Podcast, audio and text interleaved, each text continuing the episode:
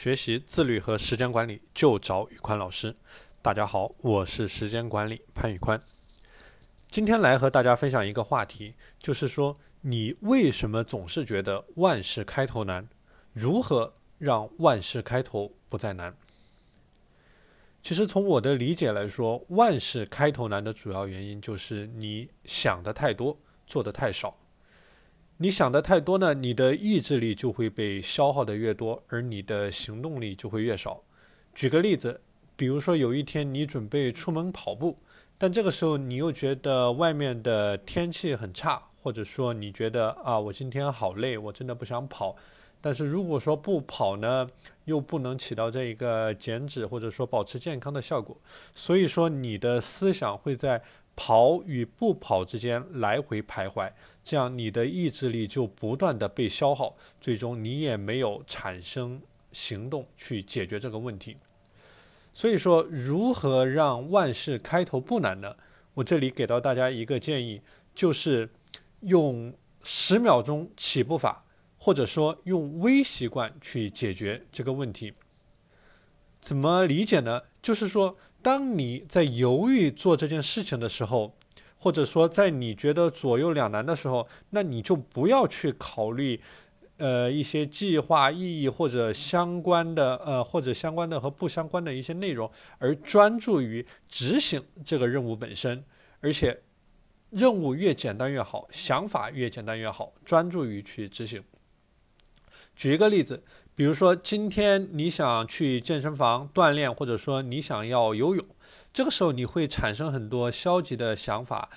比如说啊，我今天好累啊，我见了好多客户，我的运动量已经超标了。然后今天外面的天气好差，那这个时候呢，嗯，给到大家的解决方案就是把这些想法通通抛掉，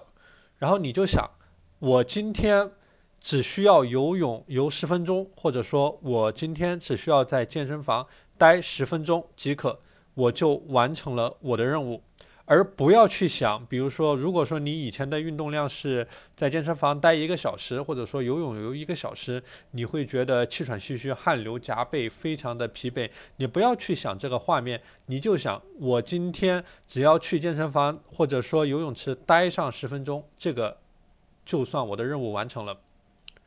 OK，这样去想、去执行了以后，你会面临着两个选择。第一个就是你游完了十分钟，然后你就离开了游泳池，或者说你锻炼了十分钟，你就呃离开了健身房。这个时候，恭喜你，你已经完成了你今天预设的任务，你的大脑得到了多巴胺的反馈，得到了一个正向的反馈，你坚持了下来，你没有放弃。这个时候要恭喜你。这是第一个选择，第二个选择，你在游泳了十分钟之后，你觉得啊，我还可以再游一下，或者说我身体的惯性会驱使着我继续游下去，那么你也许会游上二十分钟、三十分钟，甚至一个小时，那么这个时候也要恭喜你，你已经超额了，超额的完成了任务，这个时候你的大脑也觉得非常的愉悦。所以说，这个就是给大家介绍的养成微习惯的一个重要的方式，那就是不要去考虑太多的和这个任务本身不相关的一些事情，而专注于这个任务的执行方面，同时去建立一个微小的目标，去降低你意志力的消耗，这样呢，有助于你更快的采取行动。那有的人可能会说啊，如果说让我去游泳十分钟。呃，可能我这个时候还是会觉得太累了，我甚至都不想出门。这个时候怎么办呢？我的建议就是，你把你的目标，呃，继续细化，继续呃，继续把这个目标细化下去。比如说，呃，你今天要游泳，游十分钟，你也不想去，那你就。